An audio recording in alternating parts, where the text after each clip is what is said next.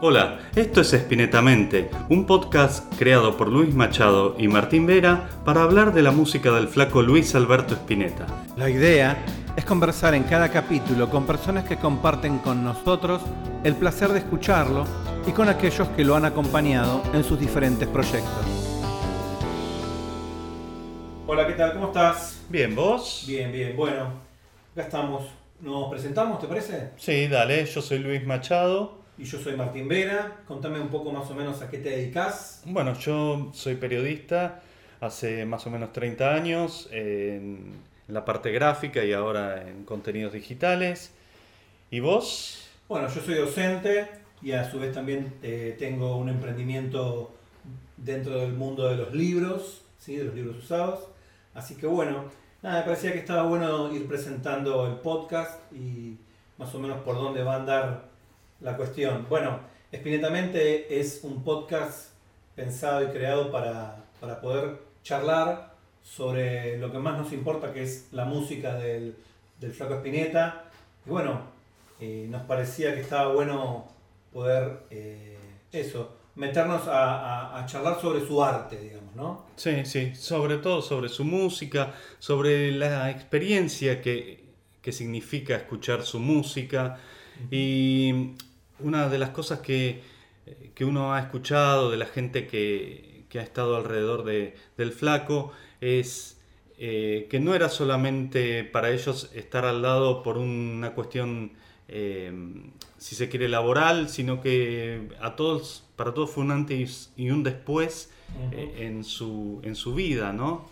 Sí, como que la sola presencia a nivel artístico de, de Luis era transformadora para todos aquellos que tuvieron la suerte de compartir esta experiencia artística con él. Este... Claro, por eso me, parece que por ahí eh, en un podcast estaría bueno, eh, o sea, siempre fue nuestra idea de, dar a conocer eso, ese costado, digamos, eh, subjetivo de, de lo que, de lo que significó Spinetta para, para, quienes estuvieron cerca de él. Sí, y de cómo nos fue transformando, ¿no? Por ejemplo, a mí se me ocurría preguntarte, ¿en qué momento te empezó a gustar la música del flaco? Bueno, mis primeros recuerdos de, del flaco son en el año 82, eh, Guerra de Malvinas, que solamente se pasaba música en español. Eh, en rock en español y bueno, y, el tema que sonaba por la radio era Barro tal vez. Mira. Y la verdad que me encantó y, entonces quise saber quién era. Eh, bueno, yo soy eh, de la clase 69, digamos, eh, nací en 1969 y en ese momento tenía 13 años, o sea que recién empezaba a escuchar música en, un plan como más serio y y bueno, entonces eh, empecé a tratar de, con las pocas herramientas que tenía en ese momento, claro, de, bueno, de si se hablaba de Spinetta o si, eh, alguien pasaba un tema de Spinetta, de escucharlo. Conocer un poco más. Bueno, en mi, caso, mi caso fue algo, una, fue un descubrimiento medio casual. Yo en ese momento tenía una novia y, y esa novia tenía un hermano. ¿En qué año? Esto era 1987 ya, ya, yo ya era grande, digamos, no, no, este, a pesar de que yo también, hay, acá en este, en, este, en este podcast hay una feliz coincidencia entre nuestros nacimientos, que son de 1969 ambos, y con el lanzamiento del primer disco de Almendra, así que es, es su nacimiento, el, el, del podcast también, el del podcast también es, es eh, marca un hito, un mojón dentro de, este proyecto también. Así que, nada, yo te decía, esa novia tenía un hermano y ese hermano era muy fanático del flaco. Tanto es así que, tenía los discos en la casa y, esta chica los empezó a escuchar. Y bueno, yo entré por la ventana a escuchar al flaco. No, entré por la puerta principal, sino que escuchaba de, de oíditas de lo que escuchaba él, digamos, ¿no? y, lo primero que, que me prestó fue un disco de Invisible, tipo no era grandes éxitos, sino que era una recopilación de dos discos de, Invisible. Este, y claro, yo, mi primera experiencia fue transformadora, ¿no? O sea, yo me daba cuenta de que, de que lo que estaba escuchando no lo había escuchado nunca. nunca me había, nunca había escuchado esa música. Claro, al, revés que en mi caso, yo no tenía mucho rock escuchado, pero seguramente vos sí ya Yo tenía un montón de rock escuchado y yo venía previamente de escuchar al flaco, venía de haber escuchado mucho hard rock internacional, mucho heavy metal, mucho eh, rock and roll más cuadrado, ¿no? Eh, qué sé yo, yo había escuchado mucho sí, Kiss, Queen, Led Zeppelin, Deep Purple, toda esa rama del rock, pero cuando escuché, recuerdo perfectamente, cuando escuché Toda la vida tiene música hoy, como que entré en un túnel que me transportó a un lugar completamente desconocido y me pasó exactamente lo que te pasó a vos, que es eh, salir desesperado a buscar más. Y bueno, como bien vos decías, no era tan fácil en ese momento. No, no, no. Bueno, eh, para mí, eh, ya como experiencia más fuerte, digamos, con, con el material del flaco fue en diciembre del año 83, cuando al mismo tiempo estaban en, eh, presentándose Bajo Belgrano y Mondo de Cromo. Entonces, eh, Bajo Belgrano de Spinetta Jade y Mondo de Cromo eh, como proyecto personal del flaco, solista. Y, me tenía... Y, bueno, había plata para uno solo de los dos cassettes. No, quedaba Así que digo, bueno, me, me, incliné más por Bajo Belgrano porque había leído en algunas revistas de rock que era como un, algo eh, más de grupo. Pero bueno, eh, así que bueno, me decidí por Bajo Belgrano y bueno, de ponerme a escuchar ese cassette y escuchar temas como Vida Siempre mm. o Era de Uranio. ese fue tu primer disco, tu primer disco ese, del Flaco. Sí, sí, sí, el que escuchaba, eh, digamos, todo el día, digamos. cuando tenés, en aquella época le contamos a aquellos que estén escuchando el podcast en este momento, en aquel momento, en 1983, eh, para jóvenes de la época no era tan sencillo tener el dinero como para poder comprarse 3, 4, 5 o 6 cassettes o 6 discos, sino que era solamente la posibilidad de tener uno y era elegir perfectamente y minuciosamente ese disco que te ibas a comprar. Y por ahí hasta que te lo comprabas pasaba un tiempo largo de ir a visitar la disquería y pedirle al tipo de la disquería que te ponga el disco para volver a escucharlo y te termines de decidir si era este o el otro. Entonces lo que, lo que sí está bueno. En mi caso, bueno, eh, este, esta recopilación de Invisible que yo te cuento fue un préstamo, que tuve que devolver. Disculpame, es el famoso... Eh, con la cara del flaco en, muy primer plano, que dice Invisible, Luis Alberto Spinetta, Creo que dices... La fe, los años. Sí. Ese mismo. 79. Exacto. Ese disco, que tiene hermosos temas, Las golondrinas, tiene Que ves el cielo, Durazno sangrando, bueno, ese disco fue mi primer disco prestado. ¿sí? Después vinieron otros que, a diferencia tuya, yo no compraba todavía discos porque no tenía la plata, entonces los grababa. Claro. Entonces me fueron grabando algunos. Los primeros que recuerdo que me, me grabaron fueron como este trío que también vos comentás, que era eh, Bajo Belgrano, Los Niños que Escriben en el Cielo y Mondo de Cromo. Claro. Esos tres me los grabaron y con eso tiré un rato largo, ¿eh? te diría. Claro, yo después, em, ya eh, por hermano de algún compañero de, colegio, ya empecé a conocer Almendra. Claro, mucho después. Invisible bastante después, pero eh, a medida que bueno que iba presentando el flaco sus, eh, discos posteriores. ¿Cuál fue el disco que vos, ya con, con conocimiento de, de, la música del flaco, recibiste contemporáneamente a su salida? ¿Se entiende? Yo recuerdo perfectamente que fue Tester. Cuando yo descubro al flaco, ya estaba girando privé. De hecho, eh, sonaba ropa violeta en rock and pop me acuerdo, o Alfil, sonaba en rock and pop, este, pero el primero que recuerdo, tipo, va a salir un disco del flaco, y después que termine saliendo y yo poder ir y comprarlo, eh, junto con su lanzamiento, fue Tester. Mm. Tester ahí ya, eh, me acuerdo que tengo, tengo como también patente el registro de la primera escucha completa. No sé si a vos mm. te queda. A mí me ha pasado mucho con el flaco esto, ¿no? de, tener registros emocionales sí, sí. vívidos de la primera escucha. Sí, sí, y, el impacto que causa en mí ese primer momento de acercamiento. Sí, en mi caso, bueno, eh, ya bajo Belgrano, ya con el primero era ya el contemporáneo que salió, ¿no? Ah, pero, bien. pero después, eh, bueno, sí, todos los demás más o menos los fui comprando en la fecha, incluso algunos en el día mismo de su salida, ¿no? Como eh, me acuerdo de La La La, de, de, una de la mañana en que salió, de llamar a la disquería a ver si lo tenían y tomarme el colectivo hasta, hasta que me centro a comprarlo y volver a mi casa. compartimos con, con, todos aquellos que estén escuchando en este momento. Eh, quienes hablan en este momento son dos adultos de zona sur del Gran Buenos Aires, de la provincia de Buenos Aires, de Argentina, y y las distancias son como muy largas, entonces cuando él dice me tomé el colectivo, eh, está implicando un recorrido como mínimo de 15, 20 minutos. Sí, 15, 20 minutos, sí. ¿Sí? Eh, bien, eh, yo tengo como, como también, además de la experiencia de, la primera escucha, ¿vos te acordás ese primer contacto con la música de él? Es, ese primera, esa primera escucha, onda, me voy a sentar a poner el disco y, ese impacto primario.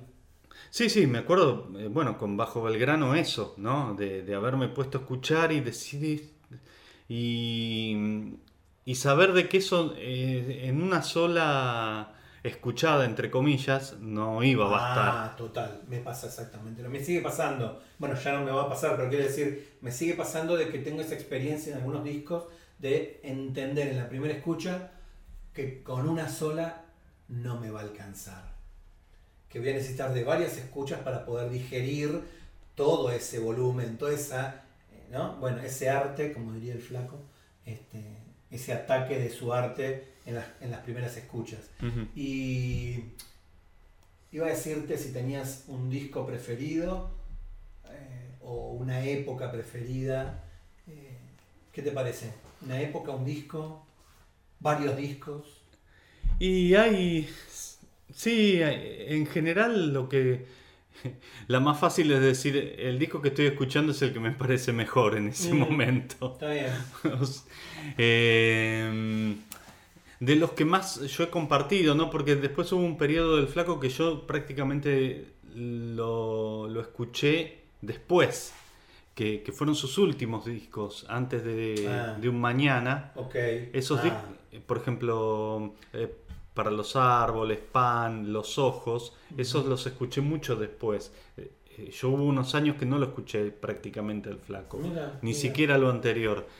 ¿Y, Pero eh, si tuviera que ir por, por épocas, bueno, Pescado 2, eh, Artó, son esos serían como mis preferidos, El Jardín de los Presentes. y de la etapa como eh, más post 80 me parece que Don Lucero es una obra eh, muy singular en, la discografía del Flaco. Sí, sí, sí, tal cual. No es casualidad que, seamos amigos y que además tengamos estas coincidencias. dentro de mis dos preferidos están sin dudas eh, El Jardín de los Presentes y Don Lucero como obras ya concebidas conceptualmente como obras de arte este, y después a mí me pasa al revés, mira, yo a veces hago como este juego, que es el juego de los preferidos, digamos, ¿no? En el cual me pongo, me siento y digo, bueno, jugando con, como si fuesen cartas y, las ordeno según a veces el estado de ánimo, a veces, eh, qué sé yo, eh, diferentes variables, ¿no? Pero en la que coincido siempre es como que hay un bloque un bloque ya ahí sí, también de nuevo como, como conceptual, que va desde los ojos hasta un mañana. Ese bloque como que bien vos distinguías como esa parte que no tenías tan escuchada y después volviste y te pusiste sobre eso. Eh, yo noto ahí que hay un corpus general de un concepto de arte que particularmente es el que más me atrae. El que más me atrae, donde donde entiendo que, el flaco estaba llegando y, un mañana creo que como síntesis también lo logra.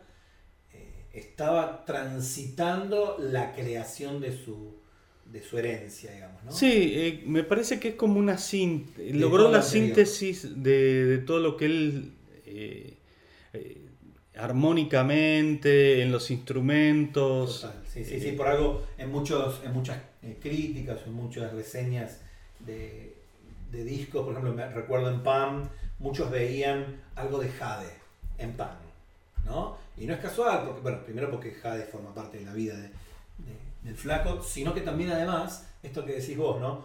Como que ahí, en estos últimos discos fue concentrando toda su obra y perfeccionando toda su obra, a mi entender, la tecnología ha ayudado muchísimo. Seguramente cosas que se le habían, habían ocurrido a Luis en su momento, todavía no existiría la tecnología para poder hacerse y, y años más tarde seguramente las pudo concretar.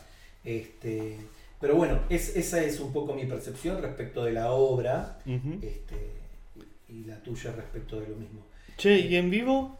¿Lo has ido a ver? Bueno, en vivo yo creo en vivo lo he ido a ver un montón, un montón. eh, he tenido sobre todo una época de mucha fluidez, esta que te digo, entre el 87, 96, 95, hasta los socios del desierto, no en la época de los ojos, ahí ya no iba más a, o no iba más a recitales, o no iba, o si iba, iba solamente a uno cada tanto del flaco colgado por ahí.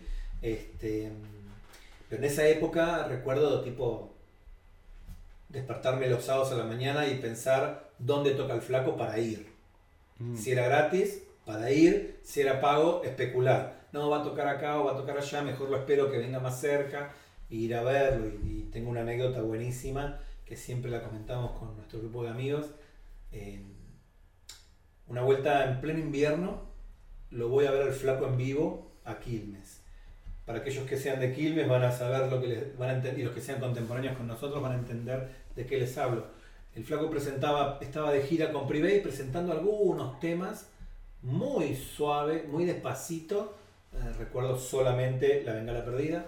De, estaba girando Privé, pero presentando algunos temas sueltos de eh, Tester. Y lo presentó en lo que antes era Estadio Chico, un frío y yo estaba con esta novia que te comentaba anteriormente y éramos exactamente nueve personas. tres personas allá, tres personas allá, dos, eh, eh, perdón, una que, que so- sospecho, yo siempre sospeché que tenía algo que ver con la banda y, y la que era mi novia y yo. Éramos nueve personas en total como público. Y fue un show espectacular.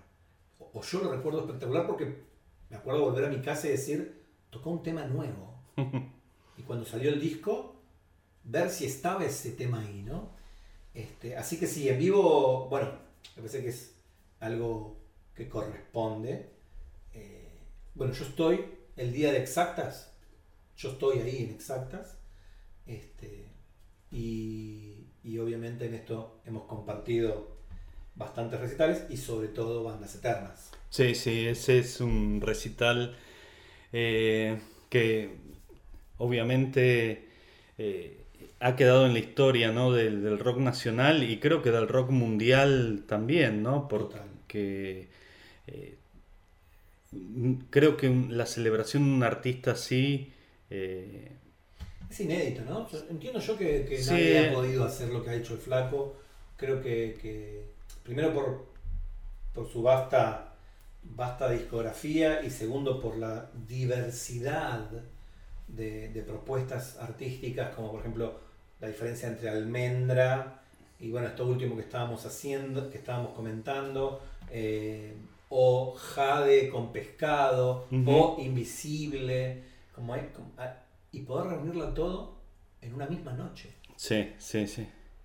Sí, a mí creo, eh, y nunca lo, nunca lo había pensado y lo estoy pensando ahora, que eh, hasta se dio el, ese lujo que hemos tenido pocas veces de verlo al flaco con, un- con formaciones mínimas también, ¿no? Con un acompañamiento de piano solo o, Sí.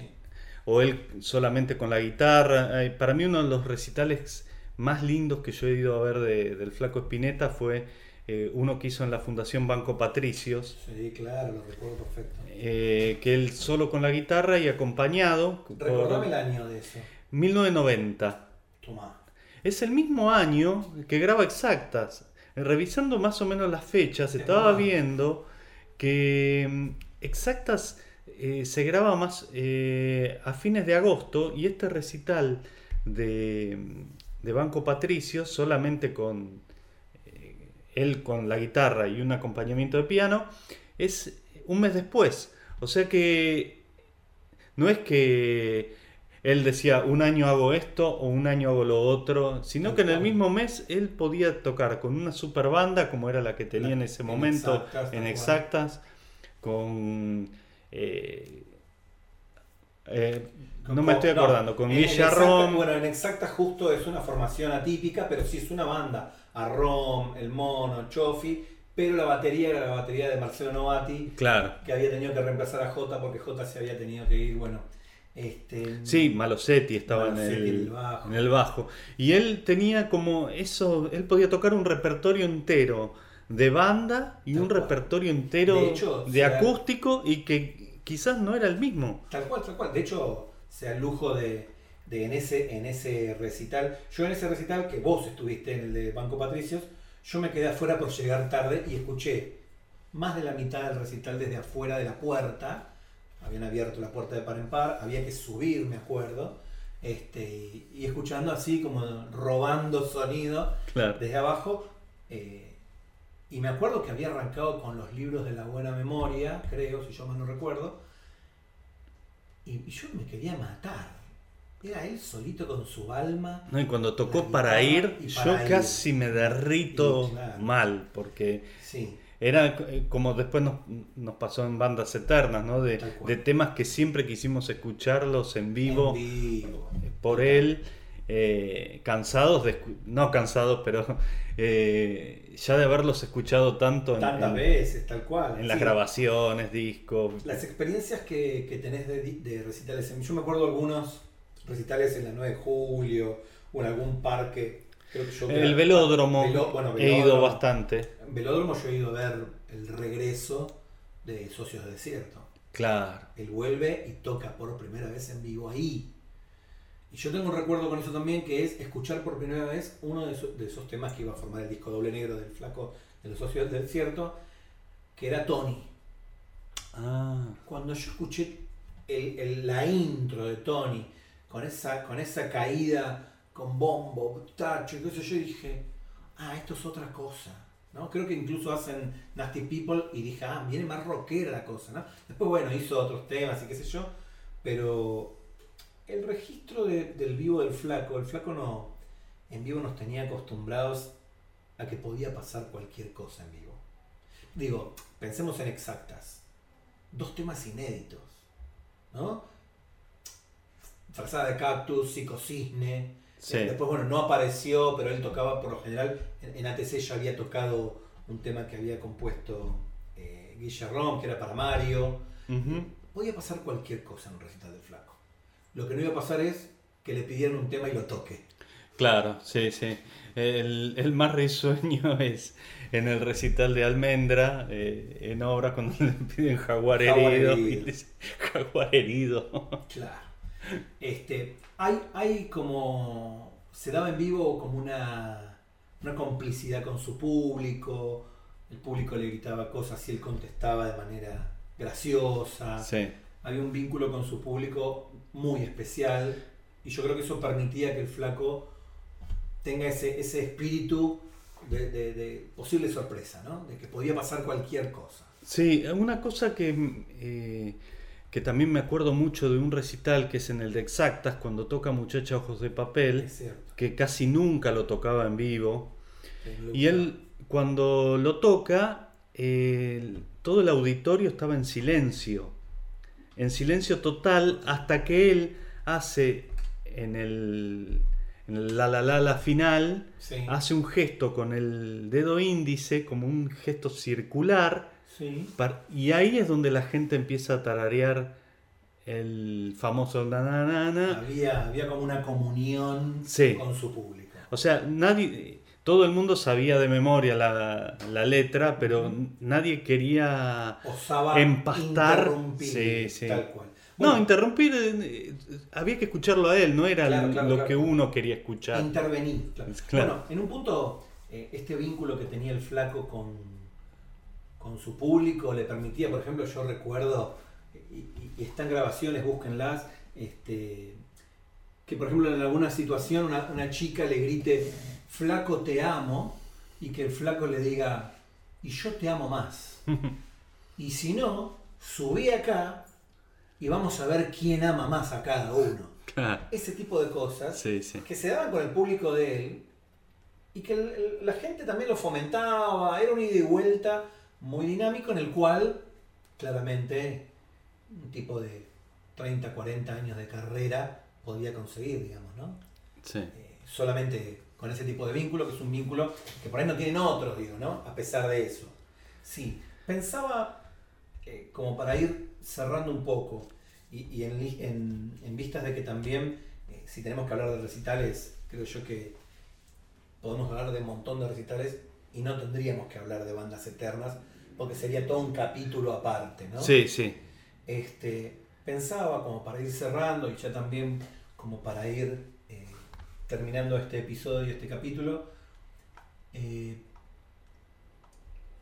no qué es el flaco para vos, sino de qué manera el flaco vos sentís que tocó tu vida.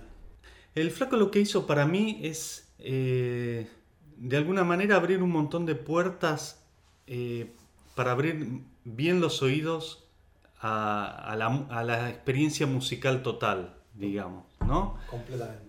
Eh, que no solamente terminara, empezar y terminar en su música, sino de, de siempre tener como sed de escuchar otras cosas, otros sonidos. Eh, por ahí esa parte, por ejemplo, que yo había dejado de, de escuchar al flaco, eh, en ese momento yo escuché mucha música clásica, mucho jazz, mucha ópera, y después volví otra vez a escuchar al flaco, incluso a- como a reconciliarme con cosas del, del rock en general, que yo las había dejado. Eh, pero mm, creo que, que ese es el... eh, es esa cosa de la búsqueda, ¿no? Sí, yo tengo como, como esta imagen de que el flaco es un disparador.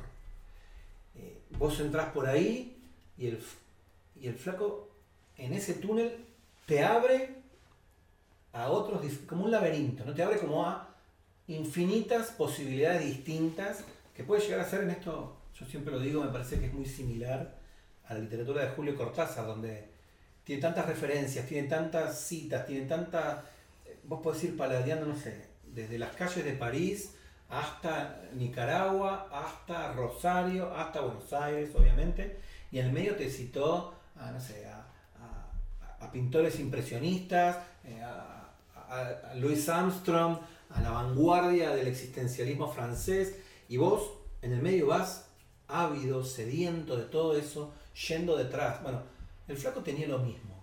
El flaco, creo yo que la mitad de nuestra generación escuchó este, a Spinetta y llegó a, no sé, a escritores como Foucault, a Castaneda, ¿no? Eh, o a otras músicas, digo, ¿no? Incluso. Sí, sí, todo lo que es el jazz El- rock, el jazz donde rock. él fue contemporáneo con su banda. Spinetta, con Spinetta Jade. Sí, a McLaughlin. Y después, bueno, si uno empieza a escuchar el jazz rock, eh, ya va un poco más atrás y empieza a escuchar el bebop y, y- e incluso uno ya después termina escuchando Duke Ellington, Sí, sí, sí, ¿no? Eh, eh, va como de, de adelante para atrás, pero de alguna manera. Eh, son esas raíces, ¿no? Eh, que, que, que van conectando con todo lo que es el después el frondoso árbol de, de la música. ¿no? Tal cual, tal cual. Así que, bueno, eh, yo creo que hasta acá está bien. ¿Vos cómo lo ves? Sí, sí, todo bien. Esto fue Spinetamente. Seguinos en Instagram y en Twitter como Spinetamente.